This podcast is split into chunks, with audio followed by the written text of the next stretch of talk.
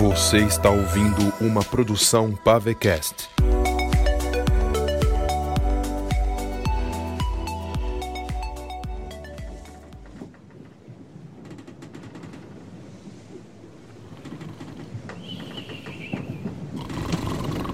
Levis dormia em uma das redes na parte inferior do convés. Era de noite e mais da metade dos marujos também se encontravam em sono profundo. O ladrão sonhava tranquilamente, até sentir um estranho vulto e sentir sua pele esfriar. Levis abriu os olhos e viu uma face familiar bem próximo à sua, com um sorriso de deboche, flutuando pronto para assustá-lo. Olá! Levi saltou da rede apavorado e caiu direto para o chão. Observou ao redor e viu que ninguém havia acordado. O ladrão fitou sua rede e lá estava N ainda, flutuando sem dificuldade alguma. Levi se levantou e correu. Subiu os degraus para o convés superior. Foi em direção à porta da cabine do capitão, abriu e fechou com pavor. Procurou por Mardok e o viu dormindo em uma cama no canto da cabine, próximo à mesa principal. Levi se aproximou dele e se ajoelhou ao seu lado, chacoalhando seus ombros. Mardok! Mardok! Acorda! Acorda! Mardok se moveu um tanto, empurrando Levis. Ah, vai embora. O Kolugano respondeu, sem abrir os olhos. Estou cansado, sai. Mardok! A N! Ela estava num convés inferior voando! Acorda! Mardok abriu os olhos assustado e se sentou na cama. Quem você viu? E antes que Levis respondesse, o trovão viu N sentada na mesa do capitão, observando o mapa. Oh, droga! Levi se virou e a viu. O fantasma de novo! Olha lá aí! Fantasma? Em algum momento eu disse que eu sou fantasma? Olha, eu acho que não. O que você quer aqui? A última vez que nos vimos, você nos fez atravessar um portal. Calma, só estou aqui para dizer que vocês estão indo muito bem em sua jornada. Claro que se não fosse por algumas intervenções minhas, né? Jamais teriam chegado até aqui. Intervenções? Levi se lembrou de ser puxado da água quando quase se afogou. Foi você que me salvou lá no pântano? E quem mais poderia ser? N confirmou, ficando de pé e flutuando mais uma vez, como se nadasse no ar. Afinal, eu também ajudei você a achar aquele martelo de guerra. Ela respondeu para Mardok, apontando para seu novo martelo. Como sabia do martelo? Questionou a ela enquanto flutuava. Como você faz essas coisas? Foi como eu disse, eu não posso falar quem sou eu. Por que salvou minha vida? Por que está nos ajudando? Levis não conseguia achar nenhum motivo para N guiá-los. O que você quer em troca? Em troca, N estreitou um tanto os olhos. bem, eu não quero nada de vocês. Só que acho o tesouro. Por quê? Porque se encontrarem, conseguirei o que tanto quero, a minha liberdade. Liberdade? Quer ser livre? Você voa! Tem algo mais livre que isso? Como eu disse, eu tô presa aqui. N voltou a se sentar na mesa, encarando os dois com certa seriedade. Sei que não me conhecem, mas preciso que confiem em mim. Eu tô guiando vocês. Muitos já foram mais longe, porém eu tô postando todas as minhas fichas em vocês dois agora. Sei que conseguirão ir além. Por que está tão empolgada com nossa vitória? Mardok deu um passo em direção a ela. N se virou para o mapa mais uma vez e observou por um longo tempo. Vocês dois me escutem. Sua vitória é a minha liberdade. Se eu contar algo a mais, serei punida. Não posso dizer por quem. Minha maldição vai ficar calada. Só que o que eu posso fazer por vocês é intervir em algumas ações. Mesmo assim, eles podem me punir com isso.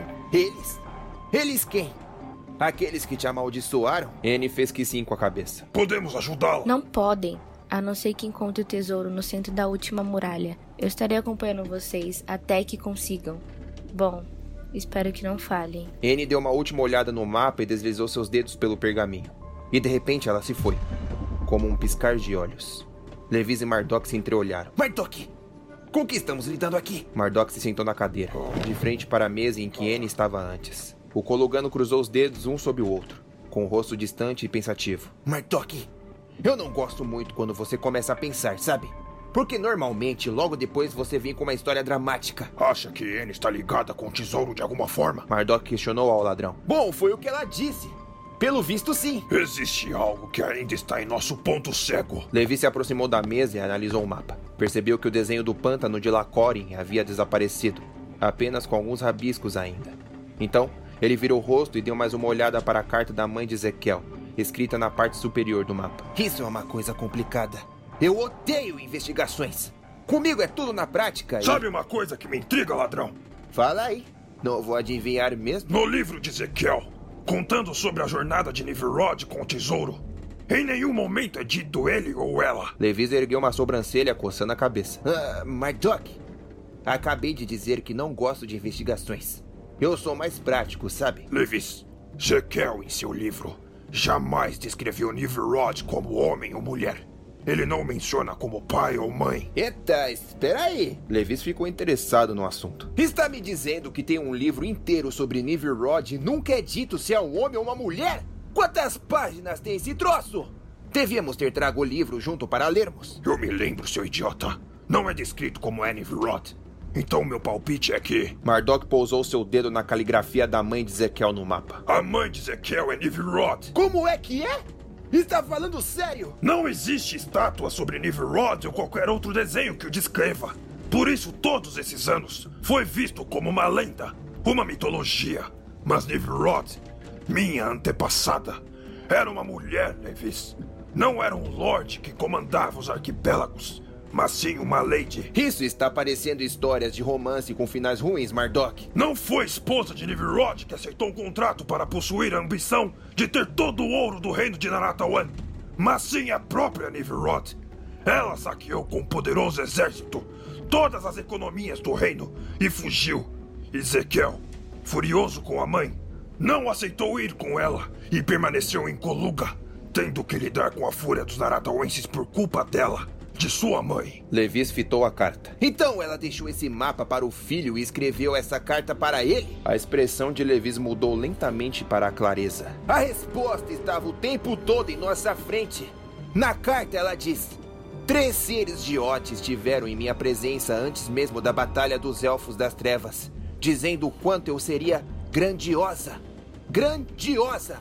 Mardok, matamos a charada! Você que foi burro em achar que era a esposa de Niverod e não ela mesma. Vai te ferrar, ladrão! Foi você que disse que era esposa! Hã? Eu não me lembro disso, não. Mardok tirou de seu traje uma carta velha e preenchida de fungos, abrindo-a em cima da mesa. Levi se aproximou para analisar melhor. Ei, o que, que é isso? Eu encontrei um grupo de antigos coluganos mortos lá no pântano, onde encontrei meu novo martelo. E na mão de um dos esqueletos estava esta carta. Leia. E Levis leu. Viemos até este pântano para finalmente continuarmos nossa jornada até o centro dessa dimensão, onde Ot nos aguarda para esconder o tesouro e reiniciarmos uma nova vida. Porém, nossa capitã ordenou que viéssemos a soprar uma corneta para podermos passar e continuar a aventura. Sinto que falhamos quando fomos atacados por estranhas criaturas. Sinto muito, capitã, pela nossa falha. Levis fitou Mardok. Foi a partir desta carta que você se baseou que Niverod era uma mulher? A capitã que lhe menciona é Niverod? A carta deixa explícito que eles estavam levando o tesouro. Só pode ser eles. E as armas que encontrei lá, além do meu martelo, são dos antigos coluganos. A porta da cabine se abriu e lá estava Ramin. Capitão, Ele o chamou. chegamos em terras geladas. E Levis e Mardok foram para fora.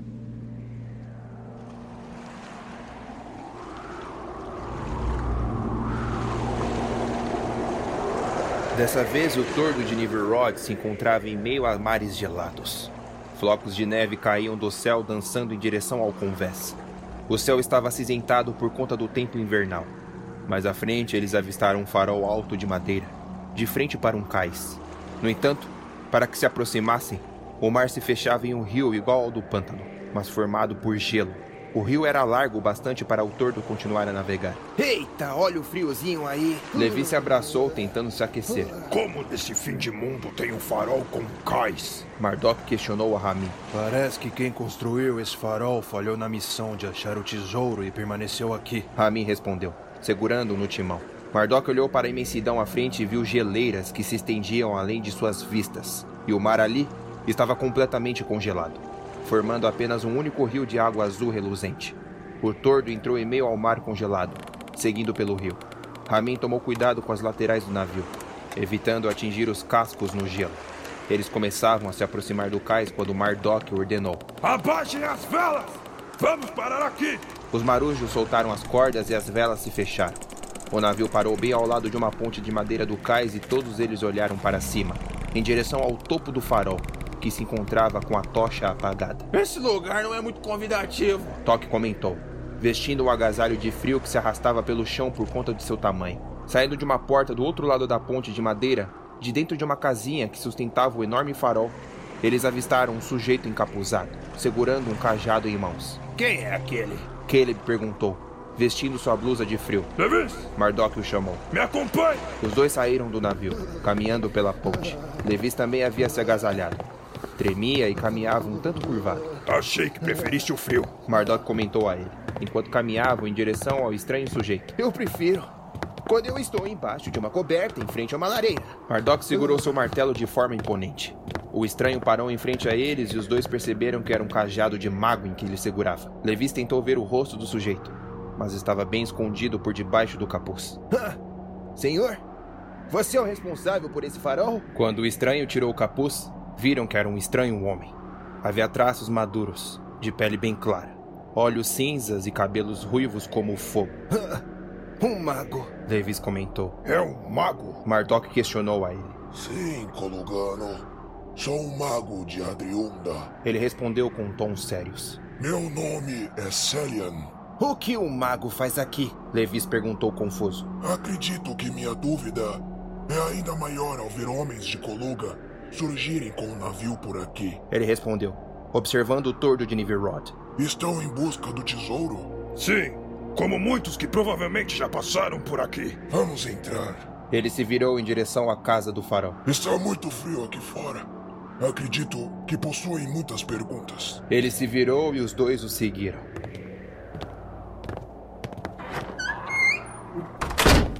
Ao entrarem na casa, o lado de dentro estava bem aquecido por uma lareira. Levi se sentiu mais aliviado e ficou mais próximo do fogo. O ambiente era bem iluminado por conta de algumas janelas. Porém, o piso e as paredes eram escuros. Em cada prateleira, que se estendiam até o teto, havia estranhos itens mágicos, como animais vivos e mortos em aquários, pedaços de galhos, pedras preciosas e muito mais. No centro, havia uma mesa cheia de poções, onde provavelmente Celian trabalhava antes da chegada deles. Ele se sentou e continuou trabalhando, deixando seu cajado de lado. Como foi a travessia pelo pântano de Lacore? Questionou, concentrado em seu serviço. Quase morremos. Mardok respondeu, ainda sentindo os fortes latejos em seu ferimento na barriga, que volta e meia sangrava. O que faz aqui um mago? Eu confrontei meu destino. Decidi viajar por um portal criado por mim mesmo. Um portal que me traria até este lado do mundo. Longe de Naratawan. Um portal que eu abri em Adriunda. Por que fez isso? Estava à procura do tesouro de Niverod? Tesouro? Não, eu não busco ouro, Colugano. Eu busco conhecimento. Busco magia além da compreensão dos magos de Adriunda. Você construiu esse farol? Mardok olhou ao redor e percebeu uma escada, que subia em direção à torre do farol. Ah, não. Este farol já existia antes mesmo de eu me abrigar aqui.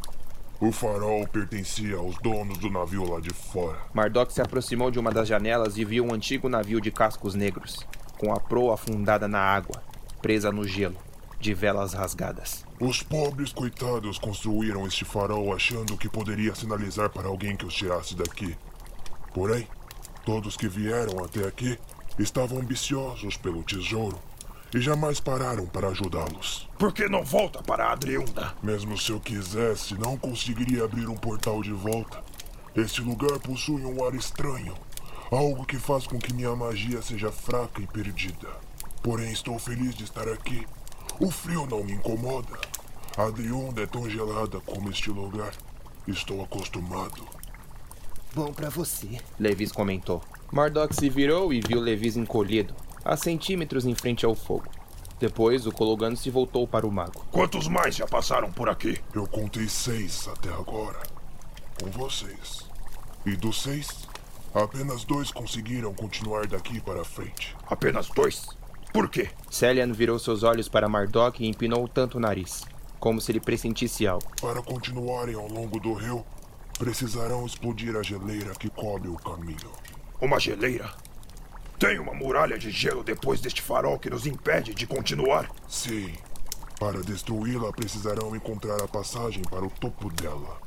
De lá de cima, terão de encontrar um meio de explodir a geleira e abrir o caminho para que possam continuar a navegar. Isso parece fácil para mim. Celian fitou Mardok com meio sorriso de deboche. Por que todos que passam por aqui dizem isso? E depois, caso sobrevivem, por que mudam de ideia? E Mardok não gostou do comentário dele. O que me impede de ir até o topo da geleira? e explodi-la. Primeiramente, vocês precisam de alguém que possa criar um item para explodir as grossas camadas de gelo. Segundo, antes de chegar ao topo, vocês encontrarão um portão de ferro no caminho, onde apenas aqueles que falam élfico saberão como abri-lo. Oh, droga! Mardok sussurrou. Eu devia ter trago rapina. Além disso, vão precisar de homens para ajudá-los a chegar até lá. Só você e seu amigo Ele apontou para Levis com a cabeça. serão devorados pelos monstros no caminho. Monstros? Aqui? Neste mundo gelado? Você não faz nem ideia. Merda! Mardok se virou furioso, com as mãos na cintura. Eu tenho um sujeito que sabe fazer bombas, mas ninguém que fale élfico. E o trovão se virou para ele. Você fala élfico? Não, Ele respondeu. mas em seu navio há alguém que sabe. Mardok ficou em dúvida. Na verdade, dois. Mardok se virou para Levis. Levis! Levis! O quê? Quem em nosso navio fala élfico? Não sei, não quero saber e tenho raiva de quem sabe. Mardok rangeu os dentes com raiva. Eles possuem o mesmo sangue. Celian continuou. Mardok pensou por alguns segundos, até vir algo em mente. Ah, não. Não, não, não pode ser. E Celian sorriu com a indignação de Mardok. Sim, são eles mesmos. Os irmãos Loritos? E Celian confirmou, acenando com a cabeça. O Pavecast apresenta. Escrito e dirigido por Lucas Soares. Levis e Mardok. Navegando em águas desconhecidas. Episódio 4 As Geleiras.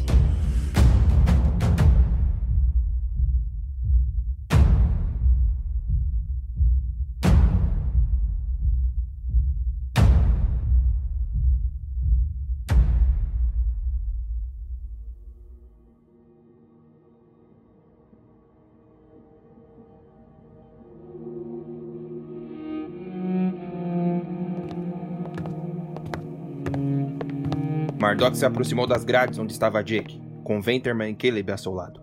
Venterman abriu a cela de Jake e o rapaz fitou todos eles sem entender, se levantando de sua rede de descanso. O que eu fiz agora? Jake ficou intrigado. Mardok se aproximou dele, demonstrando sua grandiosidade. Quer que eu confie em você? Então vai ter que fazer uma coisa pra mim. Eu já fiz uma coisa pra você. Jake o confrontou, não se intimidando com Mardok. Eu controlei aqueles tribais e você me devolveu sua gratidão com as gemas dos poços. Dessa vez será diferente. Tenha minha palavra. Jake pensou por um tempo e disse: Eu vou querer 50% do tesouro. 10%. O quê? Não, 40% então. 10%, rapaz. Pegar ou largar? Então larga minha ajuda, parceiro. Jake se virou de costas, retornando para a rede. O trovão revirou os olhos. 13%. 25. 14%. 20. 15% e fechamos nosso acordo. Mardok estendeu sua mão para ele. Jake pensou por um momento e respondeu. 17% e eu aperto a sua mão. Feito. E os dois apertaram. Soltem aqueles dois idiotas também. Mardok apontou para Dingo e Gingo. Venterman se aproximou da porta da cela deles e a abriu.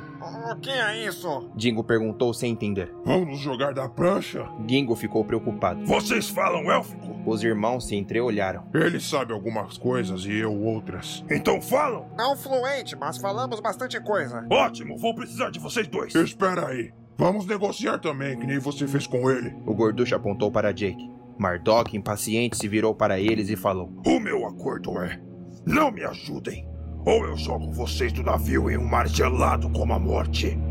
Ou me ajudem e serão homens livres ao retornarmos para Naratawan. O que vocês escolhem? Os dois ficaram assustados, acenando com suas cabeças ao mesmo tempo. Ótimo! Karen, arranje três agasalhos e pegue os produtos alquímicos de Jake. Ele vai precisar. Vamos partir em poucos minutos.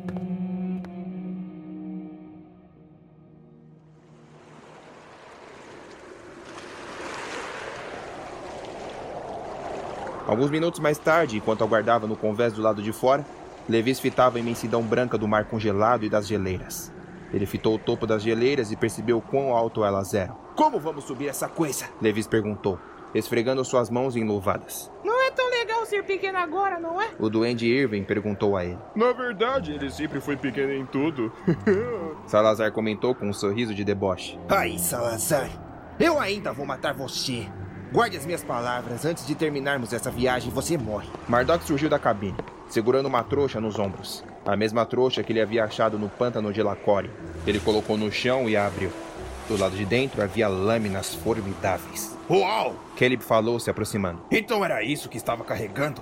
São antigas armas coluganas, capitão. Essa é sua. Mardok estendeu a ele uma belíssima espada de lâmina reluzente e desenhos entalhados com finos fios de ouro, de gumes opostos afiadíssimos. Minha? Caleb estendeu seu único braço para pegar o cabo da espada e sentiu o leve balanço da arma, o que o ajudava a manusear de forma bem mais precisa. Capitão, eu. Eu nem sei como agradecer. Você merece, Caleb. Mardok respondeu com um sorriso. Fez muito por nós. Tem alguma coisa para mim aí não? Toque perguntou, de mãos para trás e observando tudo de forma paisana. Você já tem o seu martelo, seu idiota! E Toque, irritado, se virou de costas, resmungando. Irvin! O doente se aproximou e o trovão estendeu para ele uma pequena adaga do tamanho de um canivete, com lâmina de prata reforçada com couro no cabo. Capitão! Irving sorriu surpreso. Muito obrigado! Salazar e Ícaro! Mardok deu aos dois espadas semelhantes ao de Kelly, e ao redor de Mardok mais marujos começaram a se aproximar, todos esperando por suas lâminas. Obrigado, capitão. Levis permaneceu no mesmo lugar, parado, de braços cruzados e um tanto irritado. Ramin surgiu ao lado dele e disse: Parece que seu melhor amigo não tem nada guardado para você. E riu, tirando suas duas adagas para se exibir. Cala a boca, Ramin. Levis respondeu a ele: Se as suas adagas fossem minhas, elas teriam melhor uso. Mas são minhas. Aí, Levi! Salazar o chamou, girando sua nova espada ao lado de Ícaro e rindo. Levis estreitou seus olhos furioso. O filho da mãe presenteou até mesmo meu inimigo! E quando todos os marujos se dispersaram, cada um para um lado com suas novas armas, Mardok se aproximou de Levis. Ah, como é bom presentear meus amigos. Levis se virou de costas para ele. Pessoas que merecem, sabe? Que eu sei que lutariam ao meu lado até o fim. É? Pergunta para o Salazar se ele teria retornado por você lá nos pântanos. Idiota. Bom, presentear meus amigos com ótimas lâminas me faz me sentir um ótimo lorde. Mas presentear meu melhor amigo com uma especial me faz me sentir um amigo ainda melhor. E Mardok estendeu para o ladrão duas adagas ornamentadas a ouro, prata e pequenas pedras de diamantes, ambas do mesmo tamanho, de lâminas prateadas, levemente curvadas, de dois gumes cada. Os cabos eram feitos de couro de primeira, e a expressão de Levis mudou lentamente a cada detalhe que observou. Mardok! Eu. Isso é pra mim? Se não gostar, eu posso entregar a Ramin. Não, não, não, não, não, não, não, não. Levis pegou as lâminas rapidamente e as girou em seus dedos. Cara, nunca vi adagas tão bem balanceadas. Olha só isso! Ele as girava com uma habilidade incrível. Se você as unir pelo cabo, se torna uma única arma. Levis juntou as duas pontas dos cabos e as encaixou, formando uma arma de lâminas nos lados opostos. Mardok! O ladrão tremia de emoção. São adagas de lâminas leves! Levis jogou a arma com as duas adagas encaixadas uma sobre a outra e a lâmina voou como um bumerangue, fazendo uma curva ao redor de Salazar que se assustou e retornando para o seu dono, que ergueu sua mão e as pegou de volta. Por Iva! Mardok ficou impressionado. Valeu, grandalhão! Você é um ótimo amigo. Nunca duvidei. Levi se virou para Ramin, girando as armas ao se exibir. E Ramin revirou os olhos. Você é o capitão da guarda de Coluga. Precisa de ótimas armas. Levi sorriu para o amigo. Jake e os irmãos Lourintos então surgiram, com agasalhos. Jake tinha sua mochila nas costas, pronto para partir. A blusa que Gingo vestia deixava um pedaço de sua barriga à mostra. Estamos prontos para partir. Mardok falou, apoiando o martelo em suas costas. Keller, você aguarda aqui e fica no comando. Levis e Venterman, vamos partir. Venterman ficou confuso, mas correu atrás de sua espada para poder partir. Capitão, Caleb o chamou. eu posso ajudar. Hoje não, amigo. Você já lutou na ilha e no pântano ao meu lado. Preciso que fique aqui dessa vez. Caleb acenou hesitantemente com a cabeça. Arrumem tudo, rapazes. Levis comentou, sorrindo e saindo do navio. Porque Levis está saindo para uma aventura.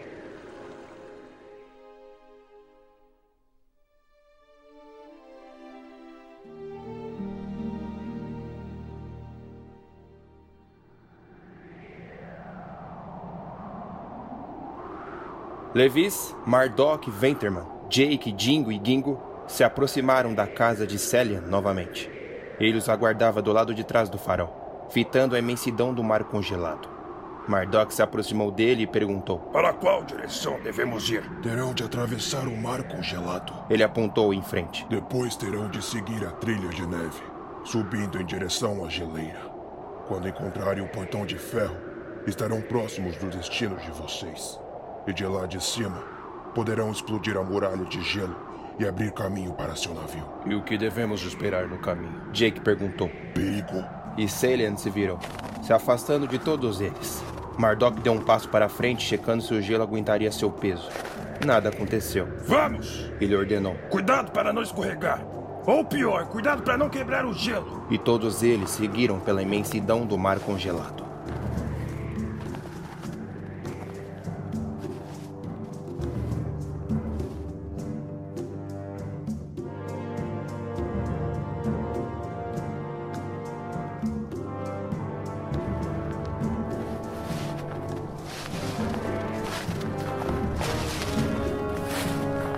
Caminho, Mardok estava com receio, já que seu peso poderia rachar o gelo abaixo de seus pés com facilidade.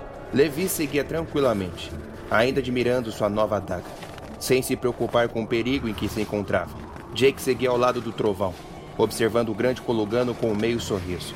Gingo, o gorducho, caminhava de braços abertos para se equilibrar, já que havia escorregado três vezes e batido sua enorme barriga contra o gelo. E Jingo, seu irmão, o acompanhava ao seu lado. Venterman também parecia preocupado, andando devagar para não escorregar, mas seguia sem problema algum. Mardok parou e olhou para trás. A torre do farol já estava distante, quase desaparecendo na tempestade de neve que havia se iniciado. Não precisa temer. Jake disse ao Kolugano. Por mais que o gelo ecoe sons assustadores embaixo de nossos pés, a camada é grossa. Eu não sei se fico confortável com sua informação ou se você está tentando me matar de alguma forma. Vamos continuar nesse ritmo. O mar acaba mais alguns passos à frente. Mardok continuou seguindo, tentando ao máximo não pisar com força no chão. Ele viu pequenos vultos pretos passando por debaixo do gelo. São peixes. Jake comentou. Fique calmo. Quando fui até Kuruá, na casa do dragão branco, tive que atravessar um mar congelado igual a este. Parece que estou revivendo aquele dia. É, eu conheço a história. Você, o ladrão ali. Ele apontou para Levis à frente. O portador de Robi e uma mulher meio humana e elfa. Foram até a montanha de Coroá, não? Sim. Foram momentos difíceis, já que a guerra contra os Elfos das Trevas estava prestes a se iniciar. Sabe, durante a época da guerra me chamaram para ajudar com minhas alquimias. Porém, eu fugi. Estava com medo. Não queria ter de confrontar criaturas que vivem nas sombras. Você vivia onde naquela época? Eu servia a Lord Donovan. Mardok ficou surpreso. Lord Donovan era conhecido por governar uma terra oponente ao da capital Morad. Porém, decidi desertar. Em que exatamente você servia ao Lord Donovan? Eu tinha conhecimento medicinal e também outros recursos que poderiam ajudar o povo. O Lord Donovan confiava em mim. Depois que eu parti e o povo dele foram para a guerra, eu decepcionei todos aqueles que eram próximos a mim. Quando a guerra passou e me veio a notícia de que Donovan havia morrido em batalha, nunca me senti tão culpado. Mardok percebeu uma expressão de arrependimento no rosto do jovem rapaz. Onde se escondeu depois que fugiu da guerra? Me escondi no extremo sul de Naratawan, em um vilarejo próximo de Porto Verão. Depois, há mais ou menos seis meses atrás, decidi me mudar para os arquipélagos de Coluga para reiniciar uma nova vida como alquímico. Por que decidiu entrar sem autorização do torto? Bem, soube da viagem que o Lorde de Coluga faria em busca de pagar suas dívidas que deve à capital. Decidi ir a bordo também para poder ter um pouco desse tesouro e abrir minha loja de produtos alquímicos. Chegar até você e pedir para ir a bordo era impossível, já que o Lorde estava sempre rodeado de guardas coluganos. Mas invadir o nosso navio, rapaz? Era a única forma que eu tinha para conseguir fazer parte dessa viagem. E veja pelo lado bom. Estou aqui para ajudá-lo. Muitos dizem que Iva age de forma enigmática. Tento acreditar que foi ela que me colocou a bordo deste navio. É, talvez. Alguns minutos depois, enquanto ainda caminhavam pelo gelo, Levis avistou em meio à tempestade a neve à frente, onde poderia continuar a trilhar até o portão de ferro. O gelo acaba logo ali em frente. Levis gritou para eles, apontando. De repente, Mardok viu um vulto enorme passar por debaixo de seus pés e ir em direção a Dingo e Gingo, desaparecendo. Você viu aquilo? Mardok questionou a Jake. Jake fitou ao redor e Mardok percebeu que ele não havia visto. Então, algo saiu de debaixo do gelo, arrebentando o chão e jogando Dingo e Gingo para longe. O gelo ao redor começou a rachar e Mardok cravou seu martelo no chão para se equilibrar. E eles viram uma gigantesca baleia com um enorme chifre da espécie narval. O animal voltou a cair na água e desaparecer por debaixo do gelo. Ah, droga! Mardok praguejou, ainda agarrado a seu martelo. Gingo! Gingo! Vocês estão vendo? Os dois estavam no chão, depois de serem jogados metros para longe. Jingo ajudava seu irmão a se levantar. O que foi aquilo? Foi uma baleia narval. Jake gritou, encarando o chão ao redor. Mas nunca vi uma desse tamanho. A narval saltou quebrando o gelo abaixo de Venterman, e o homem também foi jogado para o alto, mas caindo na água gelada junto com a baleia. Mardok se levantou e correu até o gelo quebrado. Se jogou no chão para escorregar rapidamente até a borda e procurar pelo homem. Venterman! Venterman surgiu, batendo os braços e tremendo de frio. Mardok estendeu a mão para ele, tentando ajudá-lo. Amigo, vamos! Siga! Ele gritou, nadando até o trovão. Está frio, está frio! Venha, rapaz, rápido, venha! Venterman agarrou a mão de Mardok e ele o puxou para fora d'água. Ao mesmo tempo, Kolugano viu a sombra se aproximando embaixo do gelo, mais uma vez. Mardok levantou Venterman nos ombros e se virou correndo. A baleia arrebentou o chão com seu único chifre atrás de Mardok, mas ele conseguiu ser mais rápido, dando passos mais largos que os anteriores. Jingo e Gingo já corriam, tentando sair do mar congelado. Jake tirou de sua bolsa, enquanto avançava, alguns produtos alquímicos. Levis permaneceu parado no mesmo local, segurando suas novas lâminas. Vê logo, Mardok! Ele gritou para o amigo. Quando a baleia saltou para fora, tentando atingir Mardok mais uma vez, Jake jogou um vidro redondo em direção ao animal e explodiu. Jogando a criatura para o lado, ainda no ar e desorientando. Mardok se aproximou de Levis e eles continuaram correndo. Veterman estava quase inconsciente, já que o frio havia deixado-o anestesiado. Jake o seguiu logo atrás, até enfim saírem do mar congelado pisando na neve fofa. Jingo e Gingo já estavam lá, recuperando seus fôlegos. Jake olhou para trás e viu o enorme animal embaixo d'água nadando de um lado para o outro, revelando seu chifre maior do que eles mesmos. Aquilo é um demônio. Gingo comentou. Precisamos evitar o mar aqui. Levis disse. Parece que está repleto dessas baleias. Obrigado, rapaz. Mardok agradeceu a Jake. E Jake assinou com a cabeça. Vista isso, Venterman. Mardok envolveu ele com seu agasalho, já que o pobre homem estava encharcado e quase sem consciência. Vamos ter que parar. Levis disse ao ver o estado do pobre homem. Venterman está congelando. Precisamos encontrar um abrigo para passar a noite.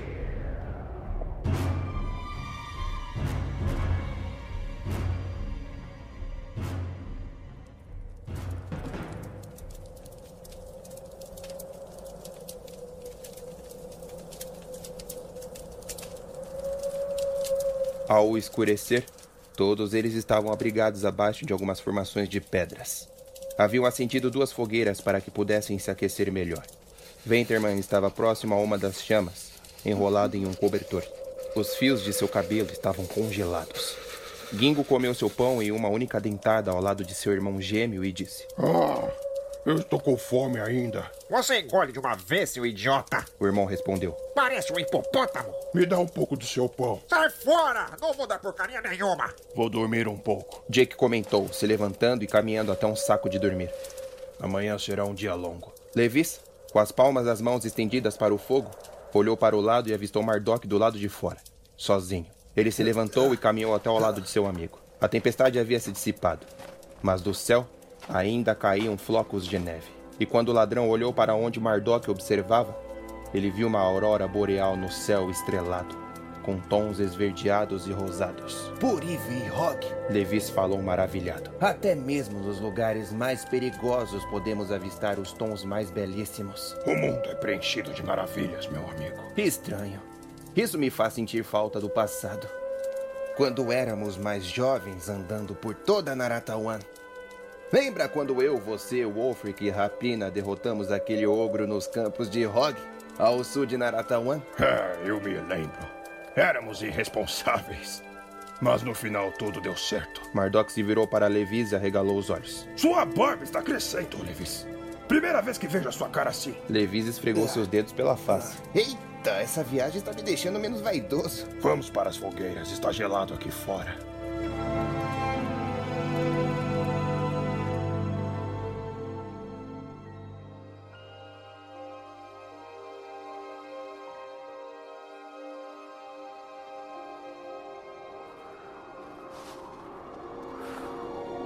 Na manhã seguinte, após Venterman se recuperar, eles continuaram o caminho em frente, subindo uma colina de neve que os cobriam até os joelhos. Como está se sentindo, Venterman? Mardok perguntou a ele. Muito melhor, senhor. Mas ainda não sinto meus dedos. O que ele disse? Jake perguntou. Eu não sei, mas vou acreditar que ele está melhor. Vamos! Então viram uma ravina à frente. com uma imensidão lá embaixo, formada por um corredor estreito de gelo. E para atravessar até o outro lado, havia uma ponte de madeira segurada por cordas, balançando por conta do vento. Eu não vou atravessar essa ponte, não. Gingo comentou. Ponte estreita e segurada por cordas? Quem garante que aguenta o meu peso? Quem mandou ficar desse tamanho? Dingo perguntou irritado. Vamos atravessar um de cada vez. Precisamos continuar por esse caminho se queremos chegar até o portão de ferro. Só para deixar claro, Lord Mardok. O gorducho continuou. Se eu cair dessa ponte, eu morro. Se eu morrer, não vai ter ninguém para falar em élfico lá no portão de ferro. Levis, você primeiro. Eu? Por que eu? Porque eu estou mandado, seu Lord ordenou. Cara, não tem lógica isso. Quando não há o que explicar, você diz essas baboseiras. Anda logo, ladrão! Ah, droga! Levis pousou seu pé na primeira tábua da ponte, depois o outro, e continuou em frente, segurando firmemente nas cordas com as suas duas mãos. Observou lá embaixo e avistou mais neve. A ponte balançava bruscamente a cada vento que surgia. Está indo bem! Dingo gritou para ele. Ai! Essa porcaria vai cair! Levis gritou de volta ao sentir o forte balanço e as cordas rangerem. Ele já estava na metade do caminho, mas continuou firme. Levis foi com mais rapidez, alargando os passos e finalmente chegando do outro lado. Atravessei! Agora vocês aí que se ferrem! Jake, pode ir! Jake foi em frente. Também olhava para baixo e segurava com firmeza as cordas da ponte. O vento ali era bem mais forte e cortante. Ele conseguia ir mais rápido que Levis, mas ao chegar a mais da metade do caminho, ele parou quando uma das tábuas que pisou rangeu. Opa! Tá rangendo. Então não pisa nessa! Levis disse a ele, a alguns metros à sua frente. Então a tábua anterior que ele pisava quebrou e ele caiu. Levi saltou para a frente e segurou sua mão. Com a mão direita, Jake segurava sua bolsa com seus produtos alquímicos. Ah, você tá escorregando! Levis disse, segurando-o bem em cima da outra tábua que também rangia. Larga a bolsa! Não! Jake falou. Minhas coisas não podem cair. Aguentem aí! Mardok gritou, tirando seu martelo das costas. Eu vou ajudar! Não, Mardok! Levis respondeu, tentando puxar Jake para cima. Se vir até aqui, vai piorar as coisas. Estou escorregando. Jake falou. Ele precisa largar a bolsa. Gingo gritou. Ah, ah, larga, Jake, larga! Levis mandou. Não, não posso. E as cordas da ponte arrebentaram, caindo tudo. Levis e Jake caíram juntos, até que bateram seus corpos contra a neve. Rolaram alguns metros e pararam. Levis! Mardok berrou de lá de cima. Levis!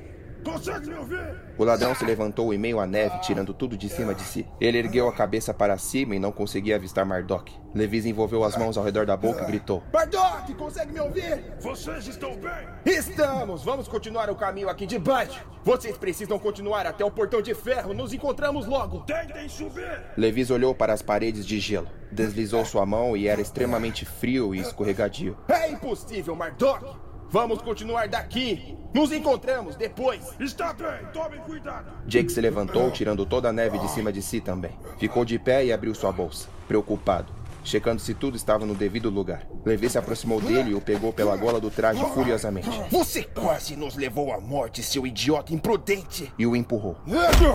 Se eu perdesse minha bolsa, não poderíamos explodir a geleira. Jake respondeu nervoso. Minhas coisas estão aqui. Apontou para a bolsa em sua mão. Poderíamos ter dado a volta e descido até aqui para buscar! Levis observou ao redor e se viu em um corredor longo, formado por duas paredes de gelo. Só havia como prosseguir para a frente ou para trás. Vamos para aquele lado. Ele apontou. Acho que podemos encontrar uma forma de subir e continuar o caminho. Acho que devemos ir para aquele lado. Jake apontou para a direção oposta. E por que você acha isso? O corredor parece seguir para a direção em que estávamos indo. Então, acho que o melhor é aquele lado. Ah, não sei não. Jake seguiu para o lado que havia apontado, deixando o Levis para trás. O ladrão revirou os olhos e o seguiu, confiando nele. Eles seguiram pelo longo corredor por quase 10 minutos, lado a lado. Levis olhava para cima o tempo todo, procurando checar se nenhuma tempestade viria. Porém, ele viu um vulto lá do topo saltar de uma extremidade para a outra. Eita! Você viu aquilo? Levis apontou para o céu. Jake ergueu a cabeça. O quê? Alguma coisa pulou de um lado para o outro. E eles ouviram um som ecoar de lá de cima. Os dois se entreolharam. Que droga foi essa? Vamos continuar. Jake respondeu, dando as costas e seguindo em frente. E quando viraram a curva do corredor de gelo, chegaram no fim do caminho. Então avistaram um campo aberto, preenchida de árvores de taiga ao longo de uma costa, ao lado de um grande lago. E no meio do campo havia uma manada de mamutes de pelos amarronzados e cinzentos. Levis e Jake pararam para observar aquela imensidão de monstros tão grandiosos em grupo. Oh, droga! Levis parou, retornando de costas para o corredor de gelo. Não é uma boa ideia. Não é uma boa ideia. São agressivos? Jake questionou. São animais selvagens. Temos que ir para o lado oposto do corredor. Vamos voltar. Voltar? Tudo de novo? Jake questionou. São mamutes! Seu idiota! Olha o tamanho dos chifres dessas coisas! E tem filhotes no meio. Se nos aproximarmos, eles ficarão furiosos. Um mamute surgiu bem em frente a eles, com um chifre gigante e curvado, caminhando tranquilamente.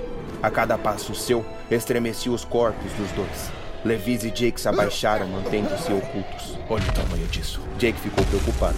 Então, alguns dos animais mais distantes começaram a ficar agressivos. Eles erguiam suas trompas, se afastando de algo que caminhava pelos arbustos. Os outros mamutes perceberam e começaram a caminhar de um lado para o outro, se unindo. O que está acontecendo? Tem alguma coisa perturbando eles. Levis respondeu. Perturbando eles? Eles estão em 50 mamutes mais ou menos. Como podem ficar perturbados com algo? Levis viu por um relance, em meio à vegetação coberta de neve, um grande felino se espreitando em direção à manada.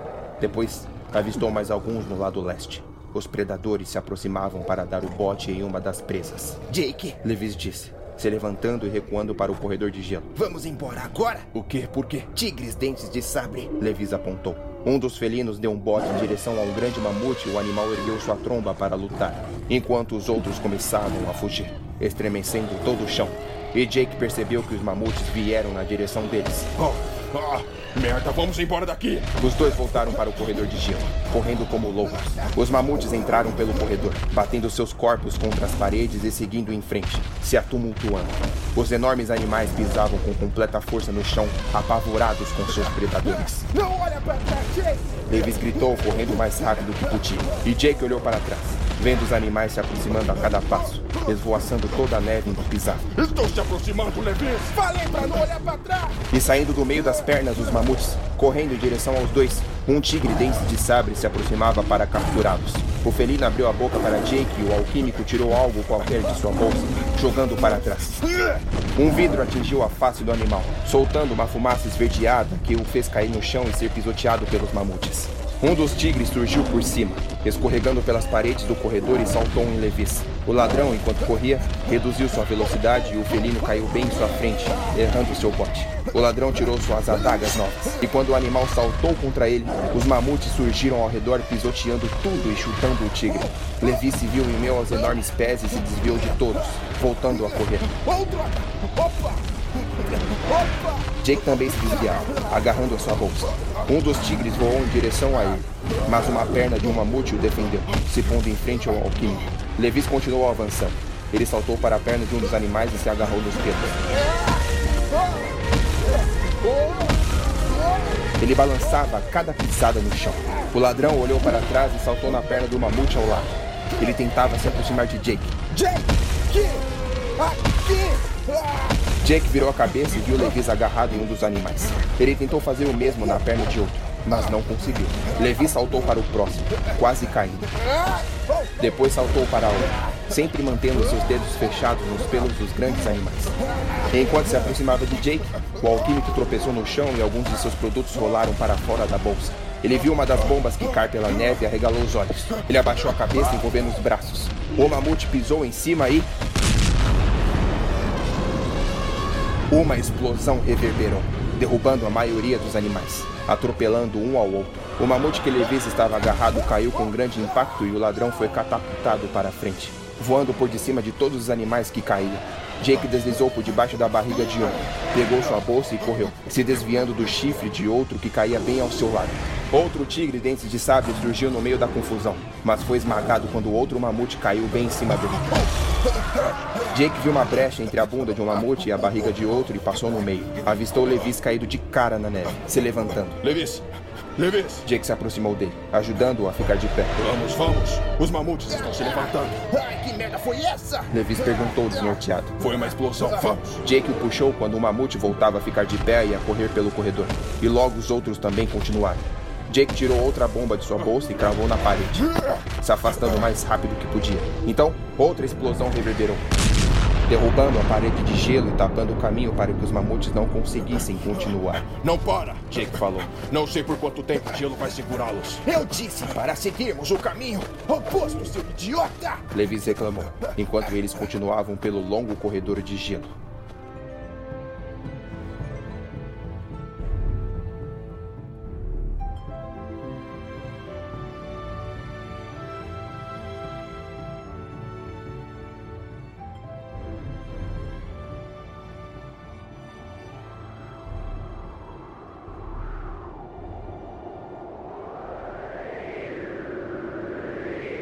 No final do dia, quando o sol mantinha suas últimas luzes no céu, Mardok, Venterman, Dingo e Gingo finalmente haviam chegado até o portão de ferro no topo de uma montanha.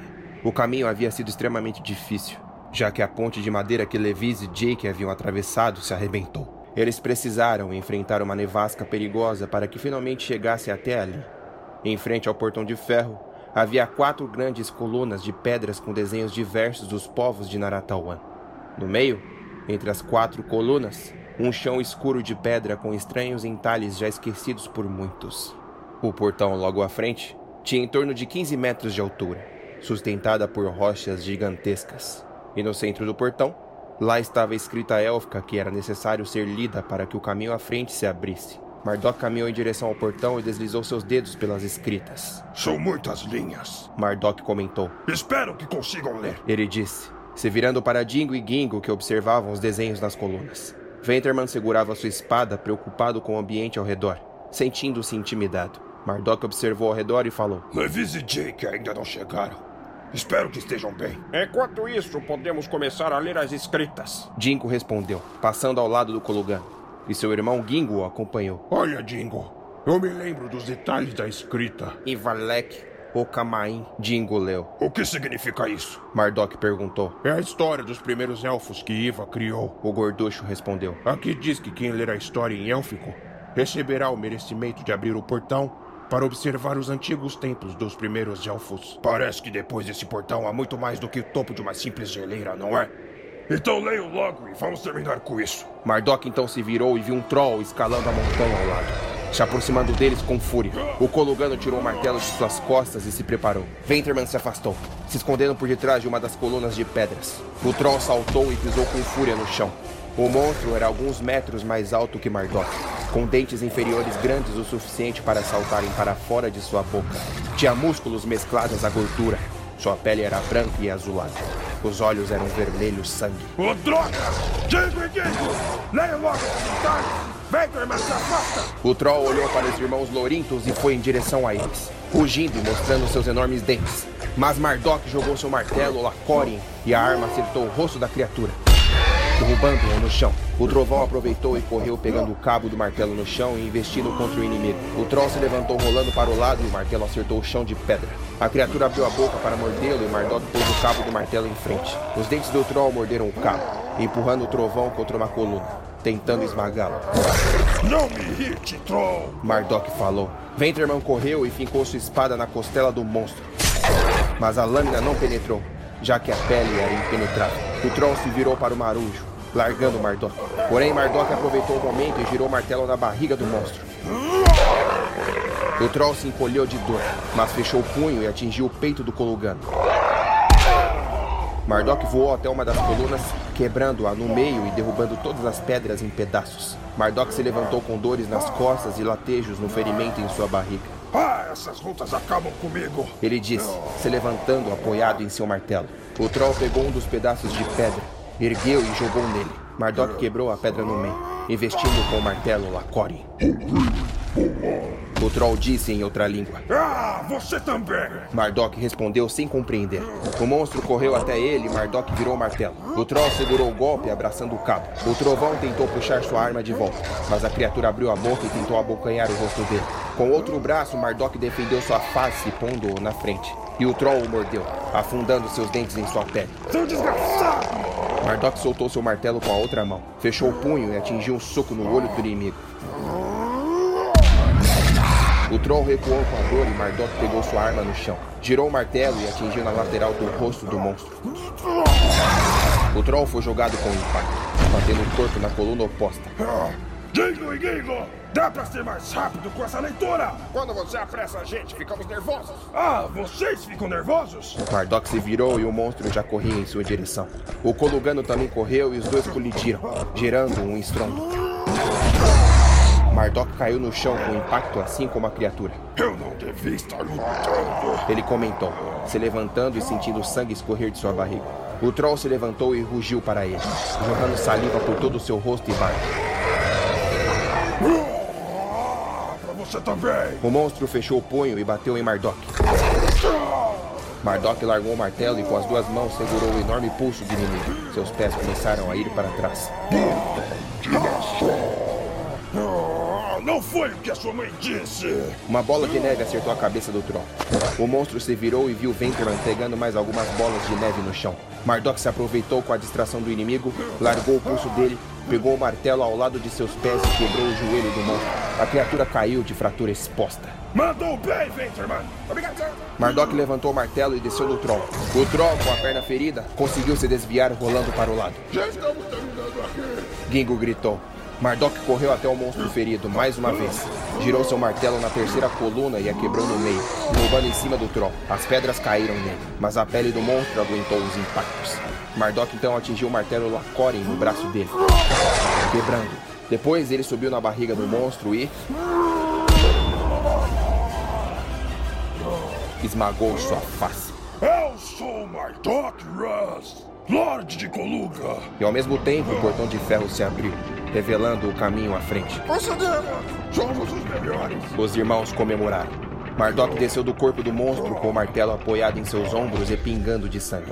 Ele se aproximou de Venterman, pousando sua mão no ombro dele. Está ferido, meu amigo. Trabalhamos juntos aí. Tudo bem? Não sei o que disse. Ah, nós mandamos muito bem. Vamos continuar antes que mais desses trolls apareçam. E quanto a Levis e Jake? Gingo perguntou. Vamos em frente. Se houver perigo no caminho acima, eliminamos para que os dois consigam atravessar sem problemas. Vamos! E eles atravessaram o portão de ferro, subindo por degraus de pedras em direção a um templo no topo da montanha.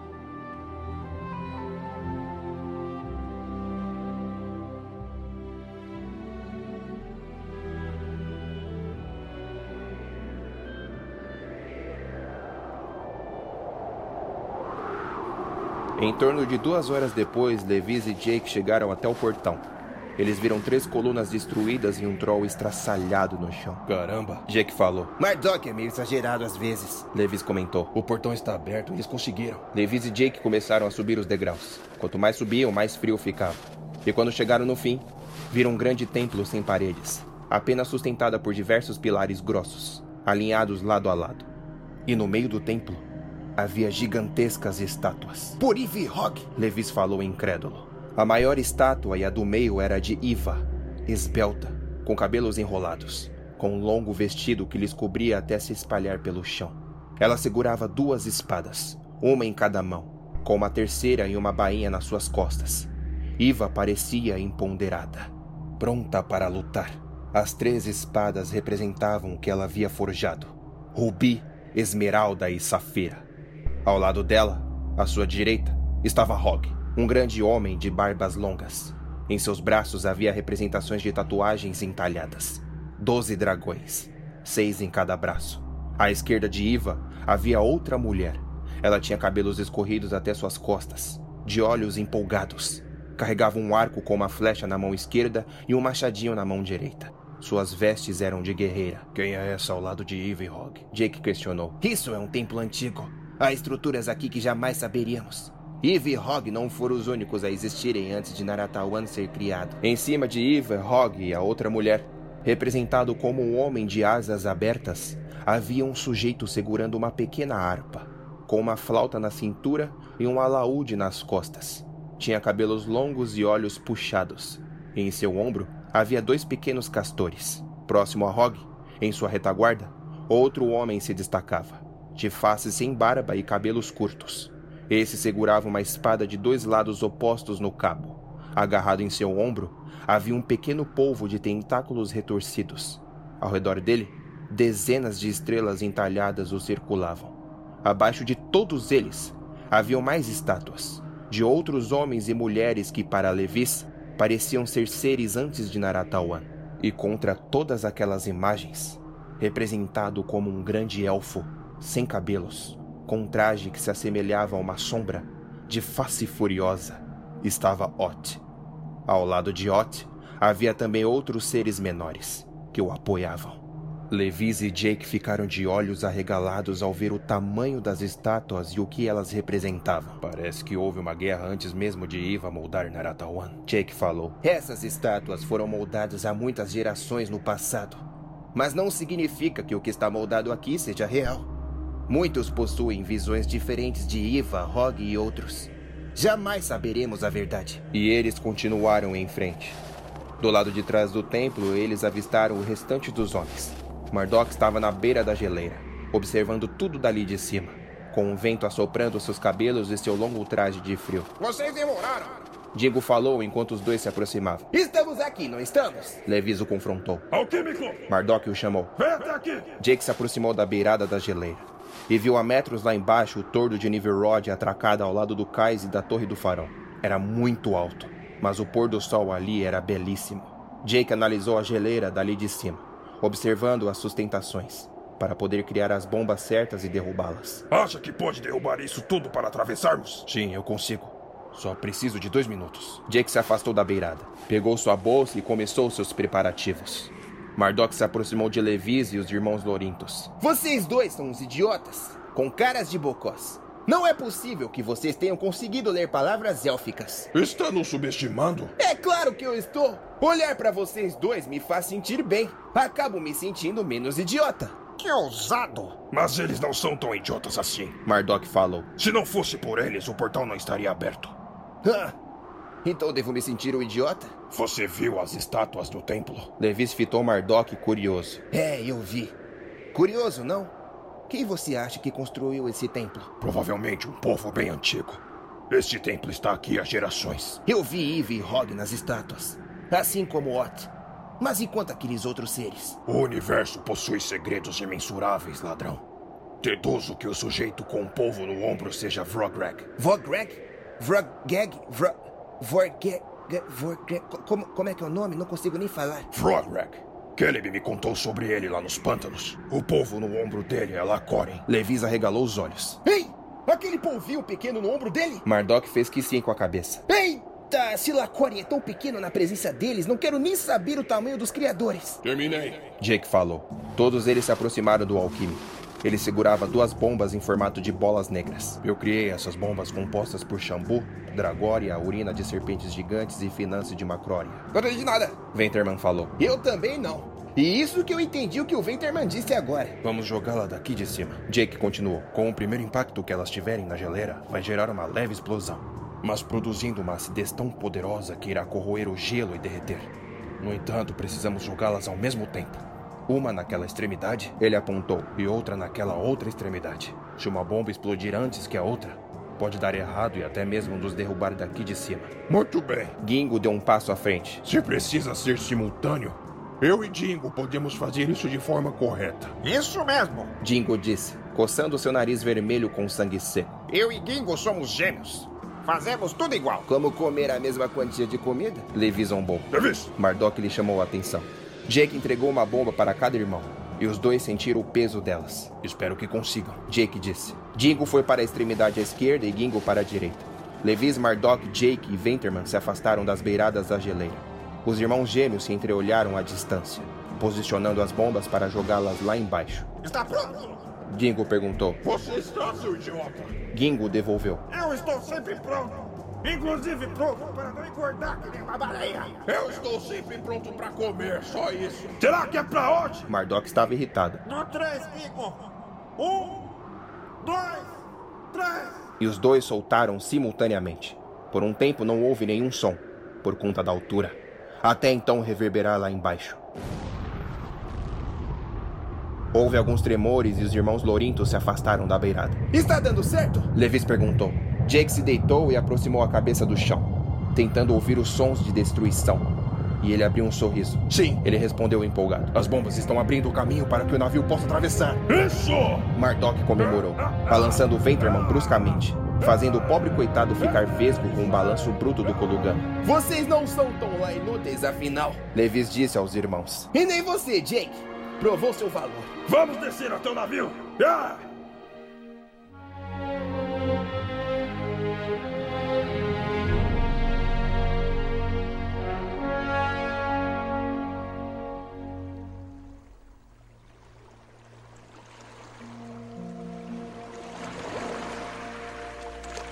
Depois da jornada de volta até o cais, Mardok viu Celian sentado em uma cadeira de madeira, na porta de sua casa da Torre do Farol. Vão para o navio! Mardok ordenou aos marujos, indo em direção ao mago. Celian se levantou quando Mardok se aproximou dele, se apoiando em seu cajado. Vocês obtiveram sucesso? Celian disse, sorrindo, apontando para a geleira. Mardok se virou e viu a geleira aberta como uma grande caverna. Vimos o templo lá em cima. Mardok continuou. Quem foi que moldou aquelas estátuas? Celian deixou de sorrir mas manteve seu rosto enigmático. Existem coisas que nossas fúteis cabeças jamais compreenderiam. Povos antigos de adoradores dos seres superiores sempre existiram pelo mundo. O que busco aqui, além de respostas, é o conhecimento daquilo que não pode ser descoberto. Se não pode ser descoberto, por que ainda busca? Porque sou ambicioso, querido amigo. Tome cuidado com o que procura, mago. Certas respostas podem provocar malignidades. Você viu com seus próprios olhos as estátuas. Iva e Hog foram que moldaram Naratawan. Ot foi quem invejou os dois e criou os seres como os Elfos das Trevas para destruir Naratawan. E quanto aos outros?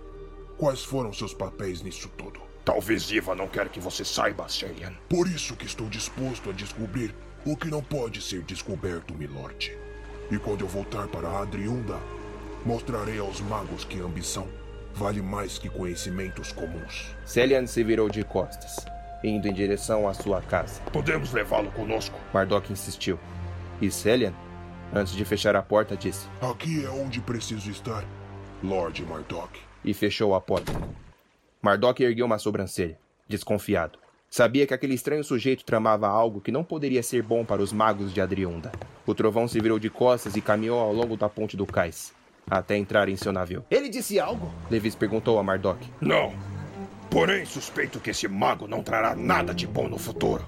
Espero não me arrepender depois de tê-lo deixado aqui. Capitão! Salazar se aproximou, com o Ícaro em seu encalço, ambos segurando suas novas espadas. Como é bom revê-lo a bordo! Veja! Ele apontou para o caminho aberto em frente. O senhor teve êxito em sua missão. Mardok passou por Salazar, sem lhe dar bola. E depois, fitou Levis com a expressão de nojo. E o ladrão encarou de volta. Tá olhando o quê, o esterco de porco? Estou olhando para a inutilidade da Aratauense. Levi se aproximou dele e disse: Quando essa missão acabar, vou ter um encontro com uma bela moça. Acredito que você já saiba de quem me refiro. E Levis deu as costas para Salazar. De quem ele está falando exatamente? Ícaro questionou em dúvida. E Salazar, sem graça, respondeu: É, é, é bem, da, é, da Belinda, a filha do taverneiro lá nas Ilhas de Pedras. Sua ex-mulher vai adorar me rever. Levis gritou. E Salazar correu atrás de Levis. E Levis fugiu dele, indo para o convés inferior. E o tordo de Niverod seguiu em frente.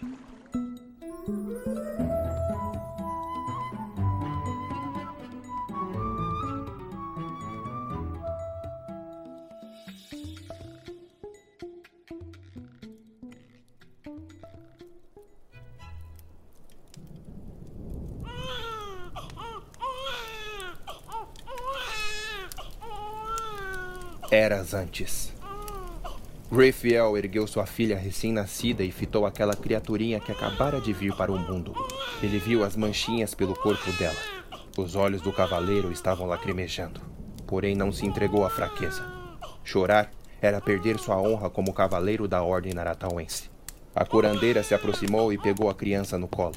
Raphael entregou sua filha sem hesitar. Depois virou seu rosto para sua esposa deitada inerte, sem mover sequer um músculo. O velho homem que havia feito seu parto tentava reanimá-la, massageando os pulsos dela. Griffiel continuou parado, com a postura ereta, sem esboçar fraqueza.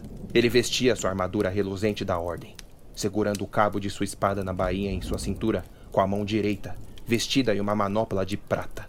O cavaleiro se virou de costas e se aproximou de um balde de madeira ao lado da porta, molhando as maçãs de seu rosto. Depois encarou seu reflexo na água. Viu sua face jovem coberta pela barba loira e seus cabelos soltos e compridos de fios dourados.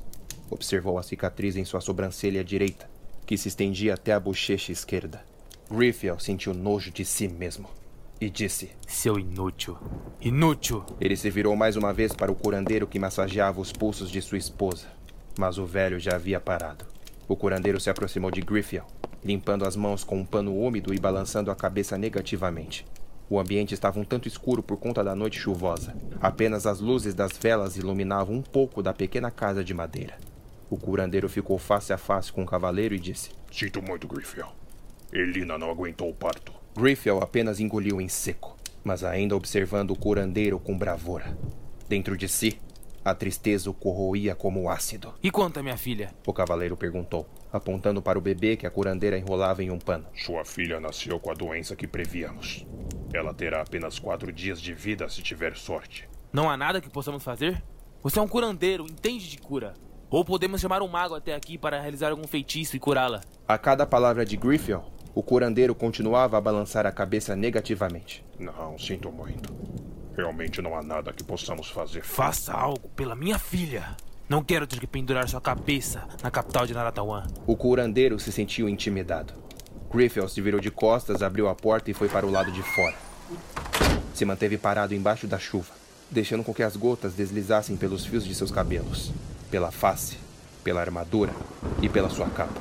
Ele ouviu sons de galope subindo pela colina em direção à sua casa. E surgindo pela calada da noite, avistou cinco cavaleiros da Ordem de Naratawan se aproximando, com o capitão em frente. Quando se aproximaram, todos desceram de suas celas. O capitão caminhou até Griffiel e pousou sua mão no ombro dele, percebendo a tristeza em seu rosto. Como ela está? O capitão questionou. E Griffiel respondeu: Morta. E a menina? Doente. Como havíamos previsto. Capitão. Um dos cavaleiros o chamou logo atrás. Temos que ir o quanto antes. Espere, cavaleiro. O capitão respondeu irritado. Não percebe que um dos nossos irmãos está em luto? E se voltou para Griffiel. Há algo que eu possa fazer? Se quiser, posso entrar e pedir a graça de Iva. E... Graça de Iva? Griffiel o interrompeu. Iva me abandonou ao deixar minha esposa e trazer minha filha com uma enfermidade ao mundo. Eu perdi o sentido de tudo. O que Iva tem me oferecer agora? Tudo. O capitão respondeu. Griffiel fitou a espada na bainha do capitão e fez uma expressão de desdém. Olha só para você. Munido de bênção e vaidade, todos aplaudem seus feitos. Você não se importa com nada, a não ser sua reputação. Não subestime Iva. Griffiel segurou o capitão pelo colarinho com toda a sua raiva e os outros cavaleiros atrás sacaram suas espadas. E o capitão ergueu a mão para que ninguém fizesse nada. A guerra acabou.